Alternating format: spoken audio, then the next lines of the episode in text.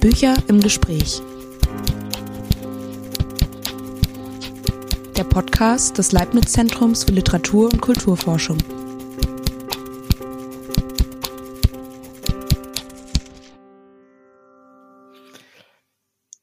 Willkommen zum Podcast Bücher im Gespräch. Mein Name ist Stefan Willer. Ich bin Professor am Institut für Deutsche Literatur der Humboldt-Universität in Berlin und ich unterhalte mich heute mit Karin Winkelfoss von der Universität Rouen, dort an der Fakultät für Lettres und Sciences Humaines, äh, Maîtresse de Conférence für äh, German Studies heißt das, glaube ich, auf Französisch, Etude Germanique. ähm, und jetzt gerade sitzt sie aber im Deutschen Literaturarchiv in Marbach. Wir werden uns über Selbstübersetzungen unterhalten, und zwar über Selbstübersetzung als Thema Literatur- und kulturwissenschaftlichen Arbeitens und Selbstübersetzung als einen äh, Modus literaturwissenschaftlichen Arbeitens. Ich habe im letzten Jahr gemeinsam mit dem Kollegen Andreas Keller einen Sammelband herausgegeben mit dem Titel Selbstübersetzung als Wissenstransfer ähm, Ergebnis eines Projekts, das Andreas Keller und ich gemeinsam am ZFL ähm, bearbeitet haben. Ich bin bis 2018 selbst am ZFL gewesen, unter anderem als stellvertretender Direktor. Und Karin Winkelfoss ist gerade dabei, selbst ein Buch zu übersetzen, äh, eines ihrer Bücher aus dem Französischen ins Deutsche, ein Buch über WG Sebald, über das Pathos bei WG Sebald. Und an diesem Projekt hat Karin Winkelfoss gearbeitet, als sie ebenfalls am ZFL war für mehrere Jahre zwischen 2015 und 18 als Gastwissenschaftlerin. Und äh, ja, Karin, daher äh, kennen wir uns und nun ist es schon ein paar Jahre her, dass wir nicht mehr zusammen am ZFL sind. Wir haben es eigentlich gleichzeitig verlassen, richtig? Und äh, ja, wir werden uns über ähm, unsere wechselseitigen Interessen an Selbstübersetzung unterhalten. Ähm, Selbstübersetzung tatsächlich vor allem als ein wissenschaftliches äh, Anliegen, also als eines, das in der Wissenschaft auch stattfindet. Poetische Selbstübersetzungen sind schon ziemlich lange im Fokus der Literaturwissenschaft, aber wissenschaftliche Selbstübersetzungen eigentlich nicht so sehr. Das war damals für Andreas Keller und mich auch Anlass, äh, dieses Projekt zu starten und dann diesen Band ähm, herauszubringen. Äh, fangen wir aber vielleicht doch mal mit der Praxis an, Karin. Ähm, was heißt wissenschaftliche Selbstübersetzung in deinem ganz konkreten Fall? Du als Literaturwissenschaftlerin übersetzt ein eigenes Buch. Ja, das war ähm, eigentlich nicht mein Plan ursprünglich. Das war auch nicht mein, mein Bedürfnis, das jetzt unbedingt selbst zu machen. Äh, ich hatte nichts dagegen gehabt, dass jemand anderes das übernimmt. Ich wollte einfach nur, dass das Buch äh, auch auf Deutsch existiert. Ich habe es ja äh, auf Französisch geschrieben und auch ähm, sonst schreibe ich halt hauptsächlich auf Französisch und habe doch gemerkt nach einigen Jahren, dass das doch ein bisschen frustrierend ist, äh, da nicht, nicht zu existieren für die, für die deutschen, für die deutschsprachigen äh, Germanisten, Kollegen, die, die, die natürlich, das ist ja auch ganz äh, normal eigentlich, französische Germanistik nicht auf Französisch lesen. Es sind ja keine Romanisten. Also die, die Sprache der Germanistik ist eigentlich Deutsch oder Englisch, aber als französischer Germanist ähm, fühlt man sich so ein bisschen, wenn man auf Französisch schreibt, als wäre man in einem Raum mit anderen, die man sieht und mit denen man spricht und mit denen man diskutiert, aber äh, der eigene, das heißt, als, wenn man spricht, ist es, als wäre der Ton abgeschaltet. Äh, man wird einfach nicht ähm, wahrgenommen. Das ist ein bisschen fast albtraumhaft.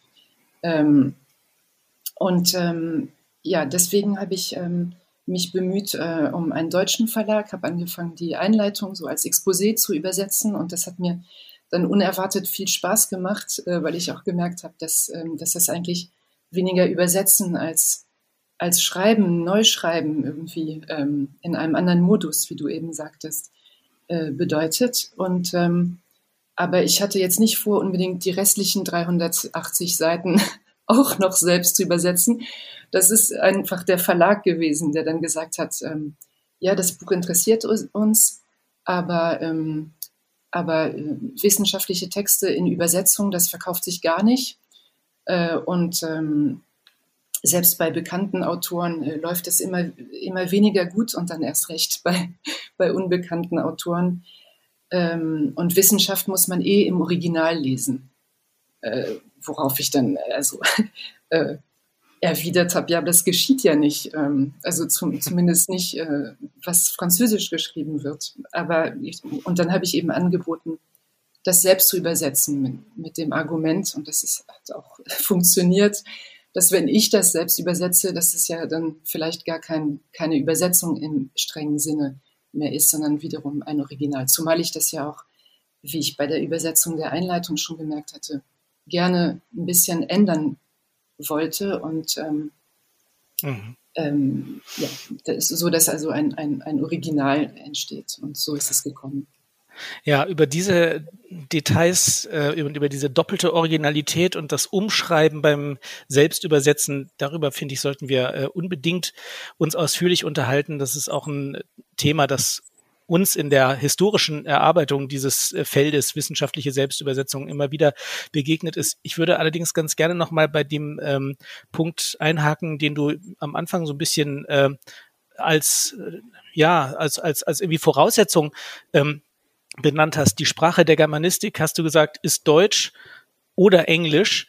Ähm, aber nicht Französisch. Äh, es könnte natürlich, wenn Englisch die Sprache der Germanistik ist, ebenso gut äh, Französisch die Sprache der Germanistik sein äh, oder Bambara oder ähm, irgendeine nicht deutsche Sprache, wenn denn Deutsch die Sprache ist, in der die Texte verfasst sind, von denen die Germanistik handelt oder mit denen sie sich befasst.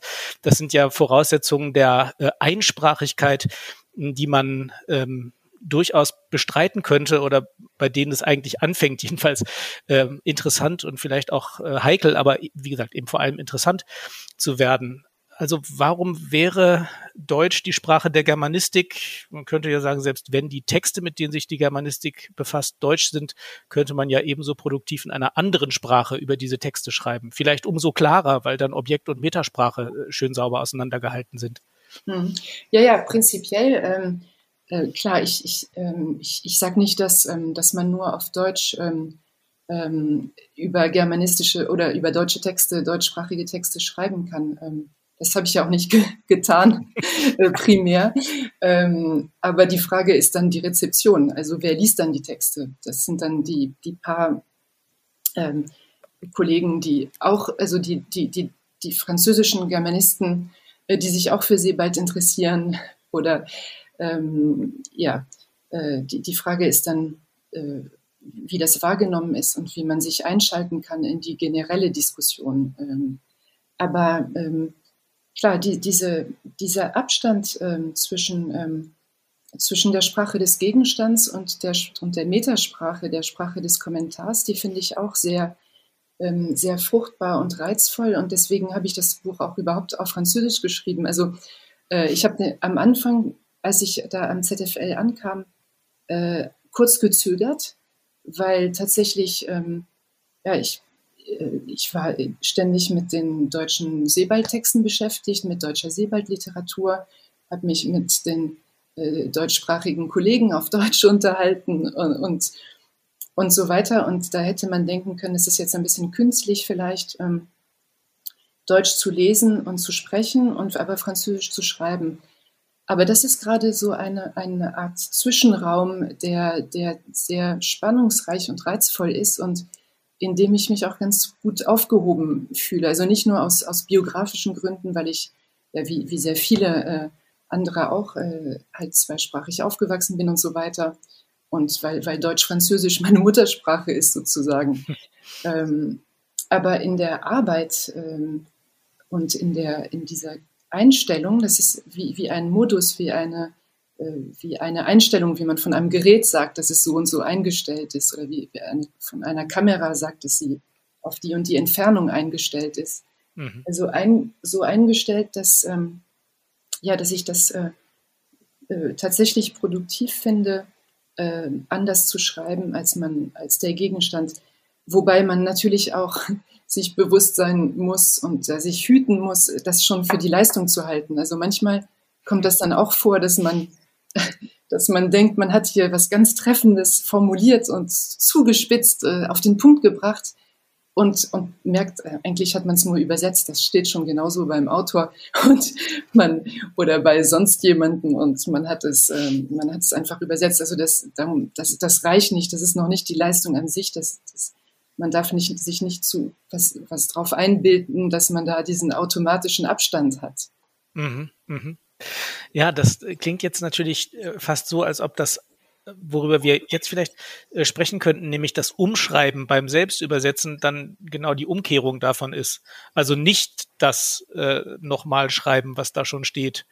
Äh, ist das so ein, so ein Effekt, der sich einstellt oder so ein Erlebnis oder vielleicht auch Ergebnis, äh, das bei dem Selbstübersetzen ähm, passiert?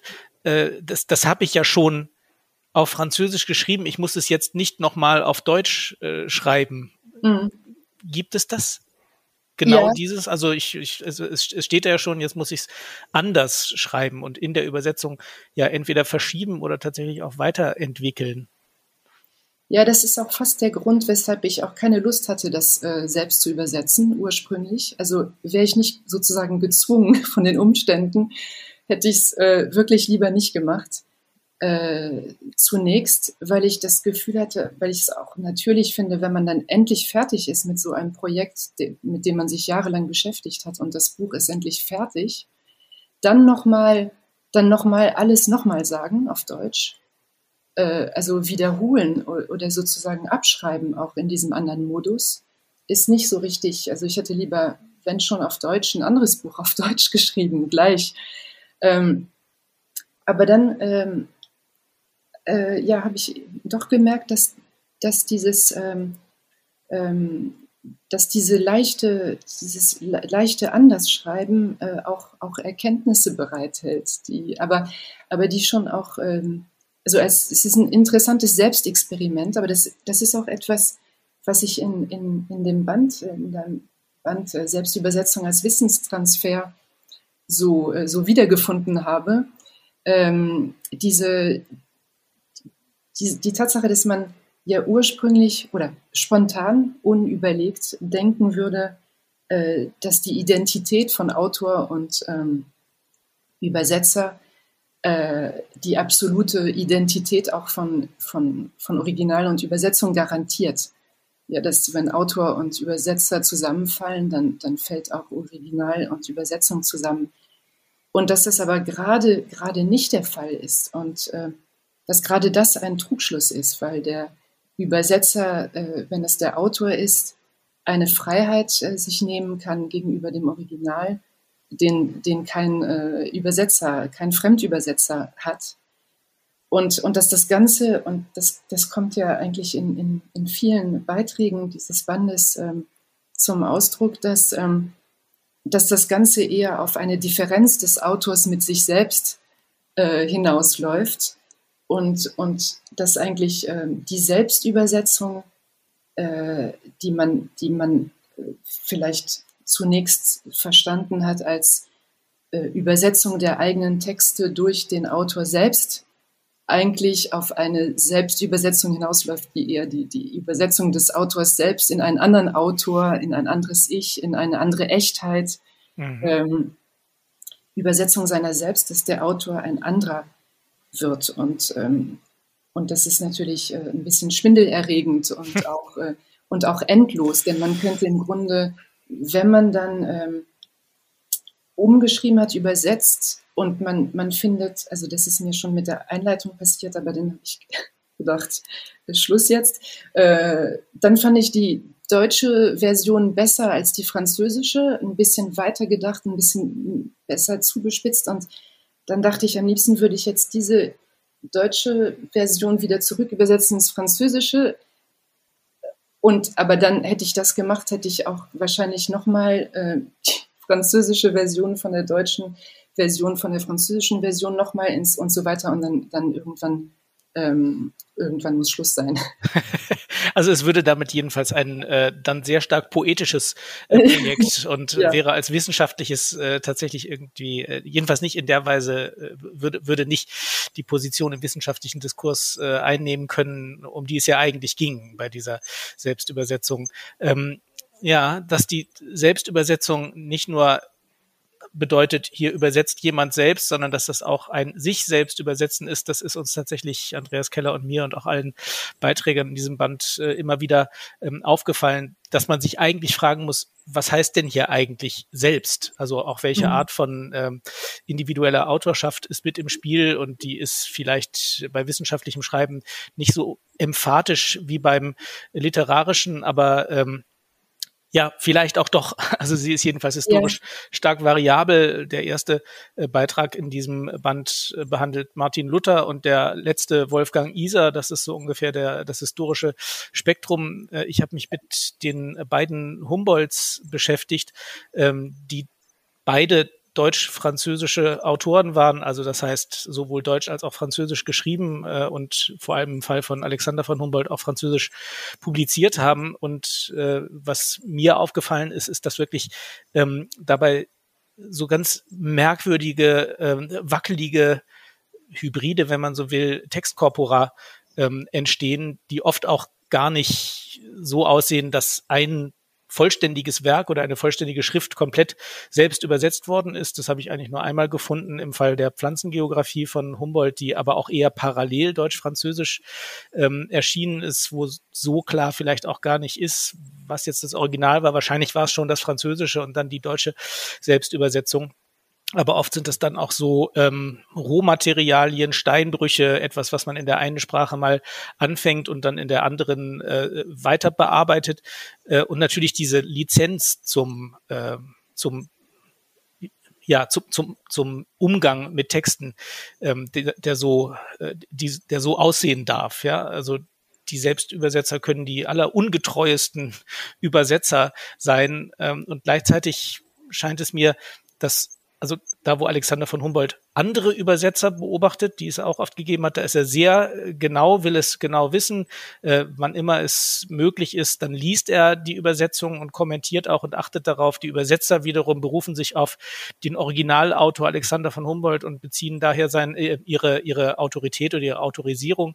Ähm, also da steht schon eine ganze Menge auf dem Spiel und was mich gerade bei Alexander von Humboldt auch interessiert hat in der ähm, Vorrede zur Pflanzengeografie im Französischen, in der französischen Version, ähm, geht es um sprachliche und stilistische Reinheit. Und da gibt's dann diese Formulierung, äh, also ich, ich, ich wage äh, gar nicht, mich so auszudrücken, wie man es eigentlich sollte, weil ich sozusagen diese äh, stilistische Reinheit ohnehin nicht erreichen kann. Das heißt, da kommt dann wirklich so eine äh, stilistisch gemischte Autorschaft äh, zum Vorschein, die auch mit einem bestimmten Ideal von Wissenschaftssprache, wie es in der äh, Zeit, denke ich, gerade im Französischen eine Rolle gespielt hat, dann auch gar nicht mehr so viel zu tun hat oder sich daran jedenfalls irgendwie abarbeitet.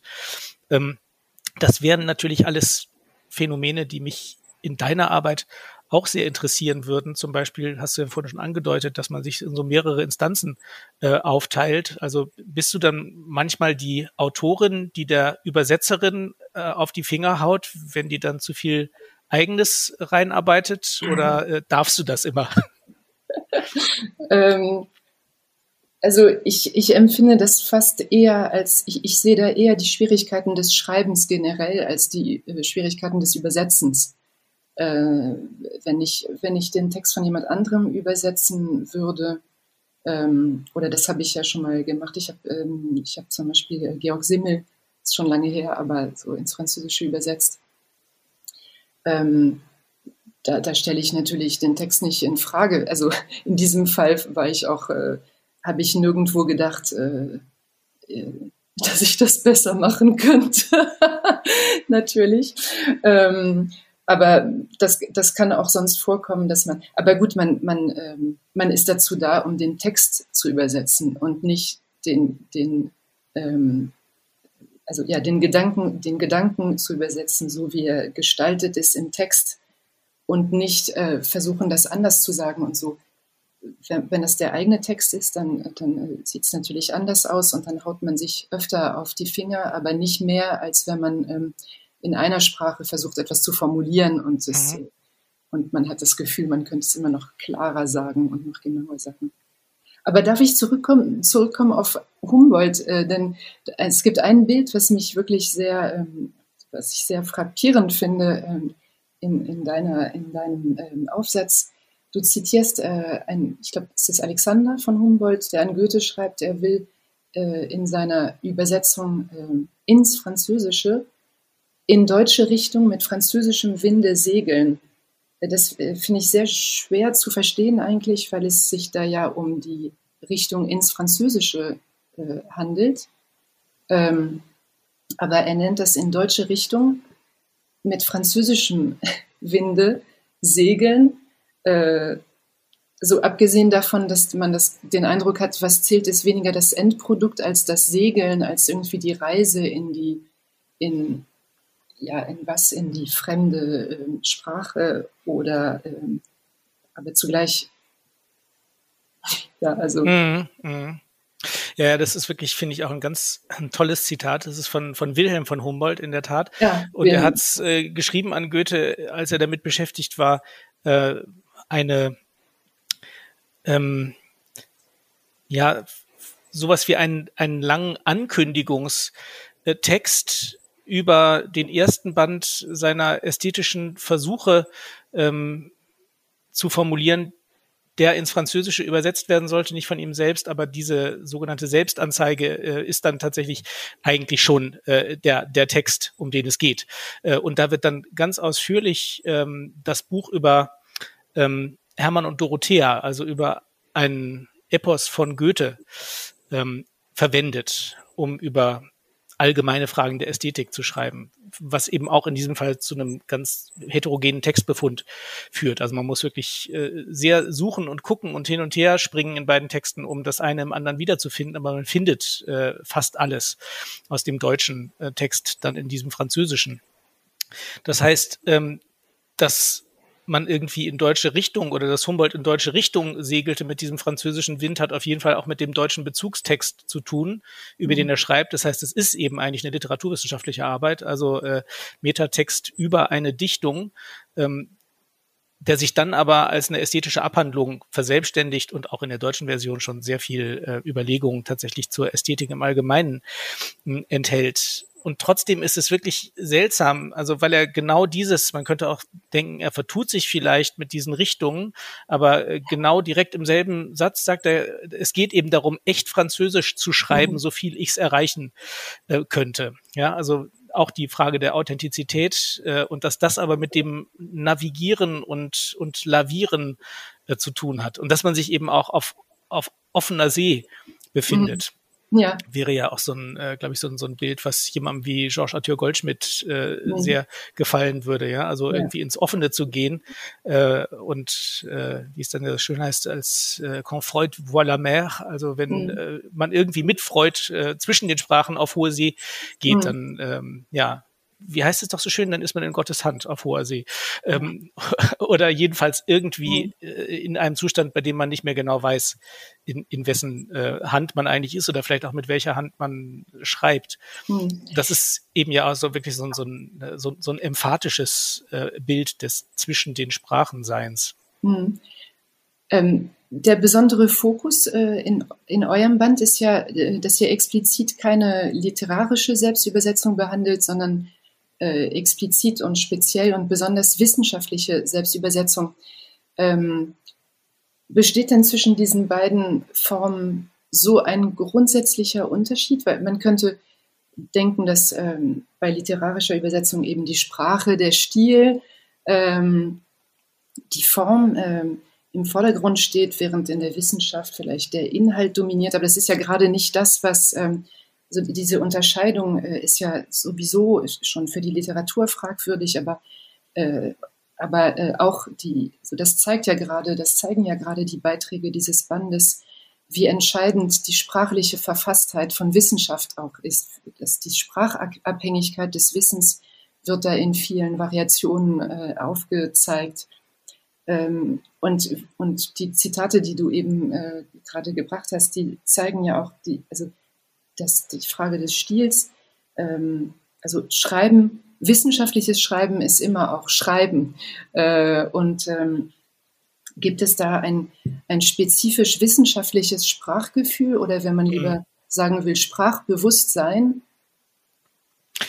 Ja, Also äh, Wissenschaft ist natürlich auch ein äh, weites Feld und man muss schon dazu sagen, dass äh, nicht wenige unserer ähm, Autoren sind alles Männer tatsächlich ähm, im Bereich der, der schönen Wissenschaften äh, mhm. sich bewegen. Also äh, tatsächlich relativ viel Arbeit über Sprache und über Literatur. Also der besagte Wolfgang Iser natürlich, aber es gibt auch einen äh, Aufsatz über Heinrich Heine von Dirk Weißmann, den ich ganz besonders äh, vielschichtig mhm. und, und äh, interessant und aufschlussreich finde, in dem ja. äh, ja, mit, mit was für einer ganzen äh, Fabrik da sozusagen an diesen äh, Übersetzungen gearbeitet wird bei Heine, also auch mit, mit vielen assistierenden Personen. Und dann ging es aber eben tatsächlich um das, äh, kann man ja auch sagen, essayistische, aber vielleicht auch eher sagen, äh, literaturkritische und vielleicht auch literaturwissenschaftliche Schreiben Heines, also die Arbeiten über ähm, die romantische Schule und äh, diese Sachen, also nicht, äh, nicht die Dichtungen. Ähm, aber immerhin, also Alexander von Humboldt, äh, ja als Naturwissenschaftler, gibt einen äh, Aufsatz über Kurt Goldstein zum Beispiel auch, einen äh, Biologen, äh, Physiologen und verschiedene Sachen über ähm, ja, also äh, unterschiedliche Spielarten von Philosophie. Jedenfalls immer ein, würde ich mal sagen, starkes Schreiben über ein bestimmtes Thema, das der Sprache vielleicht zunächst mal äußerlich ist und äh, eine Überlegung war, und das zeigt sich, glaube ich, in diesen ähm, einzelnen Beiträgen auch immer wieder, dass aber in der Selbstübersetzung sich unweigerlich eine Sprachreflexion einstellt. Ähm, ob die nun ausdrücklich formuliert wird in begleitenden äh, Texten, äh, Briefen, Vorworten und so weiter, oder ob die dann tatsächlich dem Textvergleich entnommen werden kann. Und das kann mhm. ähm, ja relativ gut isolierbare terminologische Phänomene betreffen. Also wie übersetze ich denn jetzt diesen Leitbegriff in die andere Sprache, wenn es den da nicht gibt? Äh, und es kann aber auch ähm, ja, stilistische Phänomene betreffen. Und natürlich sind das dann Entscheidungen, die in jedem einzelnen Satz äh, zu treffen sind oder in der Frage, ob man die Sätze gleich zuschneidet oder ob man das ein bisschen anders macht, ob man das, was in dem einen Satz gesagt ist, nicht vielleicht äh, syntaktisch oder stilistisch eleganter in den nächsten Satz äh, packen und dafür was anderes vorziehen könnte. Und äh, das ist tatsächlich, also finde ich auf interessante Weise bodenlos, wenn man sich an solche Textvergleiche ähm, mhm. Macht, die man dann wirklich immer nur sehr sehr, sehr exemplarisch ähm, durchführen kann, weil genau dieses, was du gesagt hast über das Verfertigen von Texten, wo man dann eigentlich immer wieder hin und her pendeln müsste, äh, das gilt vielleicht nicht in der ganz gleichen Ausführlichkeit, aber schon auch für die Analyse solcher äh, zweisprachigen Korpora. Und ich meine, die Frage, die neuralgische, glaube ich, ist dabei immer die, inwiefern diese Selbstübersetzung, eben auch die Übersetzung des Selbst, dann mit einem Wissenstransfer zu tun hat. Das ist jetzt ja der ja, der, das Begleitwort, ähm, das wir gewählt haben und das natürlich auch ziemlich unterschiedlich aussehen kann. Aber äh, also grundsätzlich ist, glaube ich, schon die Beobachtung, ähm, dass mit diesem Sprachwechsel verschiedene Registerwechsel einhergehen, die auch damit zu tun haben, dass man Texte von einer äh, Wissenschaftskultur in eine andere übersetzt. Gerade dann auffallend, wenn die Leitsprache ähm, verlassen wird oder oder angesteuert wird, aber meistens ist es eher so, dass die Leitwissenschaftssprache ähm, die Sprache des Originals ist und es dann in eine eigene oder sonst wie andere Sprache übertragen wird. Ähm, also schon bei Luther mit dem Wechsel von mhm. Latein zu Deutsch, äh, bei den Humboldts mit Französisch als wissenschaftlichem Leitidiom und dann der deutschen Sprache, die davon irgendwie abweicht. Ähm, ja, und das wäre jetzt auch nochmal ein Punkt, der mich bei dir interessieren würde. Das hast du ja am Anfang schon gesagt, dass es da auch um einen Wissenstransfer geht oder um die Frage, wohin jetzt äh, das, das Wissen über deutschsprachige Texte äh, ja gehört oder in welcher in welcher wissenschaftlichen Kultur es welche Rolle spielt. Ist das jetzt auch ein Wissenstransfer? Würdest du dieses Wort verwenden, ähm, wenn du dein Buch vom Französischen ins Deutsche übersetzt? Ähm, also was, was, mich, ähm, was mich überrascht hat bei der, so worauf ich gar nicht richtig gefasst war beim Übersetzen, war, ähm, das ist nicht direkt eine Frage von Wissenstransfer, aber auch schon wiederum ähm, ist, dass, ähm, dass der ganze Text, dass, dass mir bewusst geworden ist, also wenn ich auf Französisch schreibe, weil das eher für mich das Normale ist, denke ich weniger an den Leser oder denke weniger an eine, eine spezifische Community. äh, ich denke eher an, an mich. Das liegt vielleicht auch einfach an, an der Tatsache, dass man das zuerst schreibt, um, um, um, um sich klar zu werden, um Dinge zu verstehen, die einen interessieren und um äh, quasi ja, quasi ein bisschen für, für sich selbst Klarheit zu gewinnen äh, über ein Problem, über ein Thema. Äh, und ähm, dann äh, der, der Switch äh, in Richtung, äh, das jetzt auf Deutsch für eine deutsche, deutschsprachige Leserschaft, dass man sich da in eine andere Diskussions, äh, in eine andere Diskussion einschaltet dadurch. Und das ist gerade bei einem Autor wie Sebald besonders extrem, weil die Sebald-Rezeption in Frankreich und in Deutschland sehr unterschiedlich äh, verläuft. Äh, also äh, ich habe zwar in meinem Buch äh, auch in der französischen Version jetzt nicht, nicht nur ähm, die französische äh, Diskussion, ich, ich habe, also deswegen war mir auch die Frage des Adressaten gar nicht so richtig bewusst, weil ich äh, hauptsächlich deutsche Sekundärliteratur behandle, aber eben auch, auch französische. Aber jetzt bei der Übersetzung habe ich mir die Frage gestellt, speziell bei einem Kapitel, und zwar bei dem ersten, über die, über die angeblichen Dokumente bei Sebald, die, das, der, sein Gebrauch des dokumentarischen Materials. Da wollte ich also, äh, also gerade da habe ich mich speziell mit der französischen, mit einer bestimmten französischen Richtung der Sebald-Rezeption beschäftigt. Mhm und wollte da aufräumen mit, äh, mit gewissen Vorstellungen von, von dem Dokument bei Sebald. Und da habe ich gedacht, eigentlich könnte ich dieses Kapitel glatt streichen für die deutsche Ausgabe, weil diese Diskussion gibt es gar nicht. Oder diese Vorstellung, mit denen ich aufräumen will, die gibt es in Deutschland gar nicht. Ähm, das heißt, es ist ein bisschen paradox, dann hier jetzt groß was aufzubauen, nur um es danach wieder abzuräumen. Ähm, und dann habe ich es aber doch gelassen, weil äh, sonst kann man gleich ein neues Buch schreiben. Und ich, ich brauche dieses Kapitel für, für das Weitere. Also ich, das ist mir mehrmals passiert, dass ich im Laufe der Arbeit was streiche, was ich dann nachträglich wieder einfüge, weil ich dann doch merke, dass es doch, doch notwendig war für das Weitere. Und, und abgesehen davon denke ich, dass es ähm, ganz interessant ist, äh, auch, auch eine andere Rezeption äh, einzuführen in die, also gerade weil es die, die, diese äh, diese französische Diskussion, äh, weil die gar nicht existiert im deutschen Kontext, ähm, kann man, kann man die einfach hinzufügen. Das, mhm. Also kann man die einbringen. Und äh, muss es ja vielleicht geradezu, also da könnte man ja auch ja. Äh, besonders stark machen, dass äh, ja in, in welchem in welchem ähm, Maß eigentlich Sebald ein internationaler Autor ist ähm, oder ein, ein, ein Autor der europäischen Literatur, gerade durch die mhm. wichtige ähm, Rezeption im englischen und im französischen Sprachraum, ja. was dann vielleicht ja einer äh, deutschen Germanistik im Hinblick auf diesen Autor vielleicht doch eher entgeht. Also ich glaube nicht, dass das äh, dort unbekannt ist, aber ähm, gerade weil es so einfach ist, dann die Sachen im jeweiligen Original zu lesen und man dann sagt, ach, es gibt ja auch genug äh, deutschsprachige Seebaldforschung und weil das ohnehin ein deutscher Autor ist, äh, setze ich da den Schwerpunkt. Deswegen würde ich jetzt mal sagen, es ist aus äh, mindestens dem doppelten Grund interessant, weil es für dein Argument an dieser Stelle wichtig ist und weil du äh, eine bestimmte Rezeptionslinie auf diese Weise sichtbar machen kannst. Aber ich meine, das ist ja trotzdem interessant, äh, weil das ja doch also bei dieser Erwägung, ob man das rauslässt oder anders macht, das einen erheblichen Teil der eigenen Argumentation betreffen würde, die sich ja ohnehin äh, immer in irgendeiner Weise in äh, Auseinandersetzung mit der bestehenden Literatur vollzieht. Aber du hattest es schon in Erwägung gezogen, das, äh, das ganz zu ändern. Ja, schon, ja. Hm. Äh, also speziell für dieses Kapitel. Die, die anderen Kapitel sind eher, betreffen eher ähm, ähm, Punkte, die auch für, die, die jetzt nicht so spezifisch französisch sind. Mhm, mhm, ja, ja.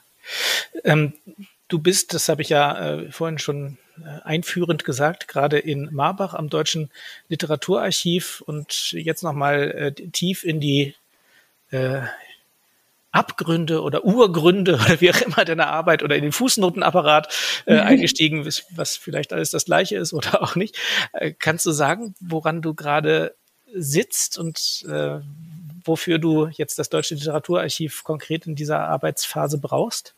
Ja, also ähm, ja, das Deutsche Literaturarchiv äh, hat, ähm, hat also den, den, den Nachlass äh, Sebalds, hat äh, die, die Manuskripte, ähm, mit denen ich auch gearbeitet habe. Ich habe das, das äh, ähm, Manuskript von Austerlitz speziell ähm, äh, untersucht.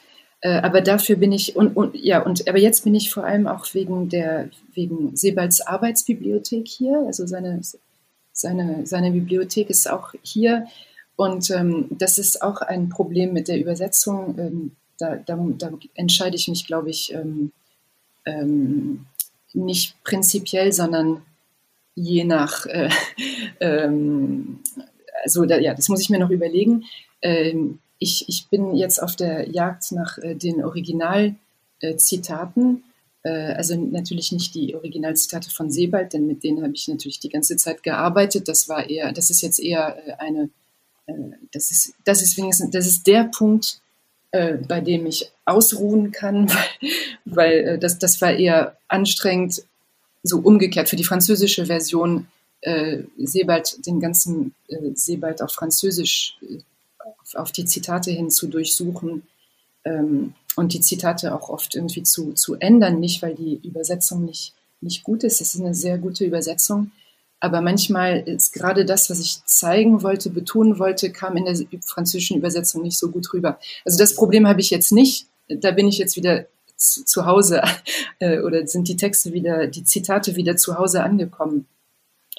Aber ähm, was ich in Frankreich nicht finden könnte und weshalb ich hier bin, ist äh, also die ganzen ähm, äh, erstmal französische, äh, zum Beispiel äh, Barthes oder ich benutze also Barthes oder Deleuze und so, also Barthes und Deleuze auf Deutsch.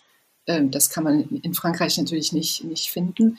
Äh, und, ähm, äh, und, und da benutze ich speziell Sebalds Bibliothek. Also Sebald hat nicht Französisch gelesen, hat, hat zwar irgendwie wohl doch konnte es oder hätte es können äh, oder hat auch äh, mitgewirkt an seiner französischen Übersetzung oder jedenfalls ein bisschen so, der, der war in Kontakt mit seinem französischen Übersetzer.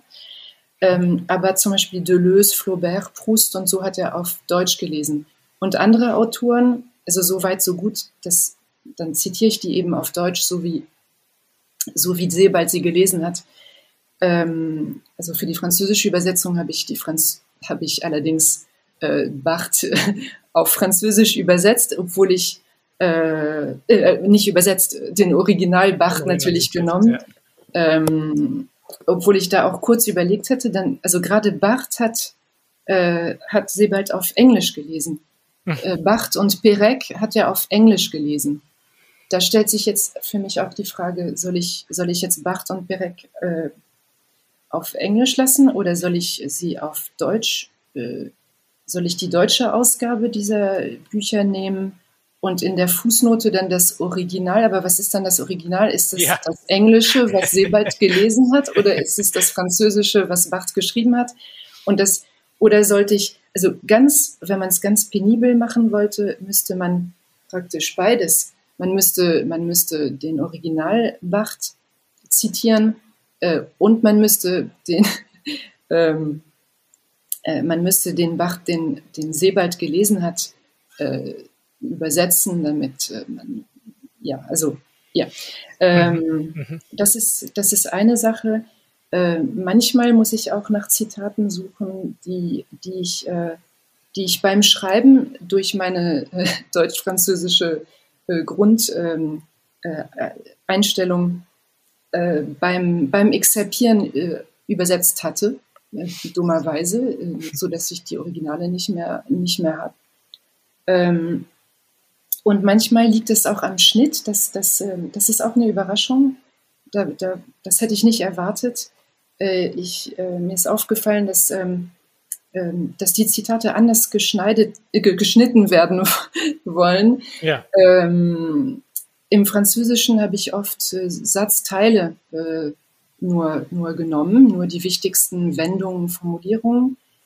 Und im Deutschen merke ich, es ist schwieriger, äh, die, so Satzteile einzubauen. Ich weiß nicht, ob das an der, an der Hypotaxe äh, liegt, dass man nicht so beliebig, ähm, äh, also Teile verschieben, versetzen, äh, so. Das heißt, ich, äh, ich, ich muss da teilweise ganze, ganze Sätze äh, wieder, wiederfinden und zitieren und, ähm, und dadurch ändert sich auch natürlich die ganze Einbettung. Also äh, die, die, die Zitatenmontage ist eine Sache und dann, wie das dann in den Text, in meinen Text eingefasst, ich muss den ganzen Text drumherum praktisch neu schreiben, um diese Zitate neu zu, ähm, zu, zu präsentieren sozusagen. Hm.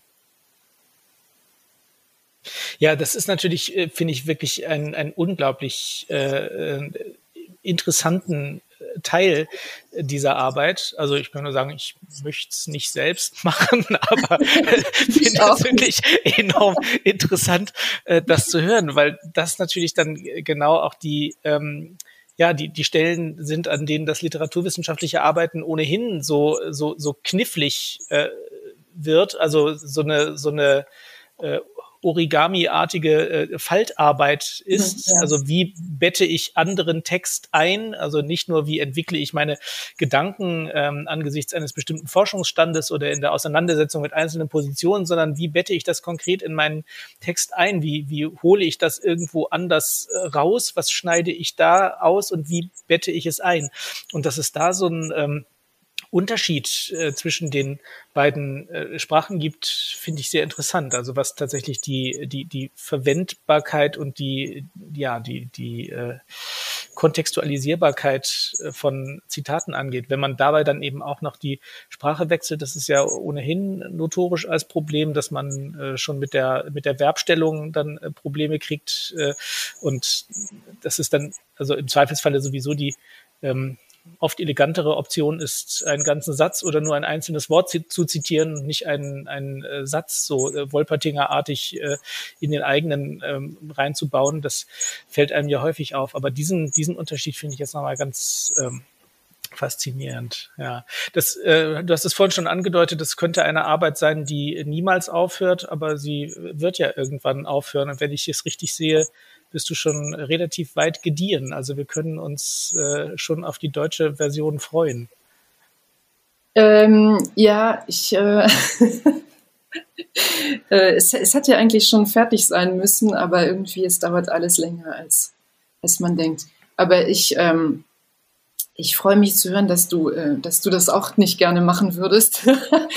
und das fällt mir auch auf, äh, nicht nur bei mir und bei dir, sondern auch bei den, bei vielen Autoren in dem Band, mhm. ähm, dass eigentlich ja Selbstübersetzung nicht immer gleichermaßen freiwillig äh, und freudig äh, in Angriff genommen wird. Ja.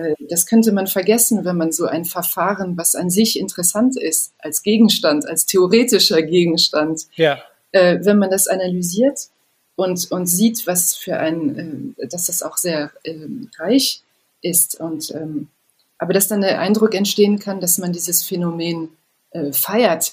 Äh, mhm. Und das ist aber nicht der Fall. Äh, mhm. in, in dem Band finde ich, man sieht, dass äh, das teilweise ähm, das unter dem wirklich dem Druck der Verhältnisse geschieht.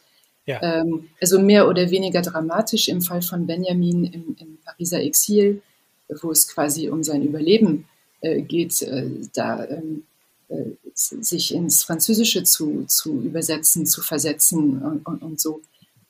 Aber auch bei vielen anderen, ähm, wo es um, um ähm, auch um Anpassung vielleicht da, darüber, das hattest du schon eben erwähnt, äh, Anpassung an die, an die Haupt- oder an die stärkste oder an die hegemoniale äh, Sprache, wenn es zum Beispiel eine Wissenschaftssprache ähm, ist, ähm, äh, die, die einfach ähm, quasi ähm, die Hauptsprache ist, ähm, dass ähm, die Tatsache, dass das also nicht freiwillig ist, sondern äh, gezwungenermaßen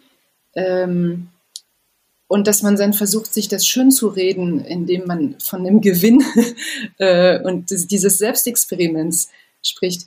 Da, da, das erinnert mich an, an einen Begriff, der, dem, dem ich erst, erst in Berlin begegnet bin. Ähm, also die Idee der Arbeitssprache. Das ist etwas, was mir aufgefallen ist, weil, das, weil ich das aus Frankreich nicht kenne.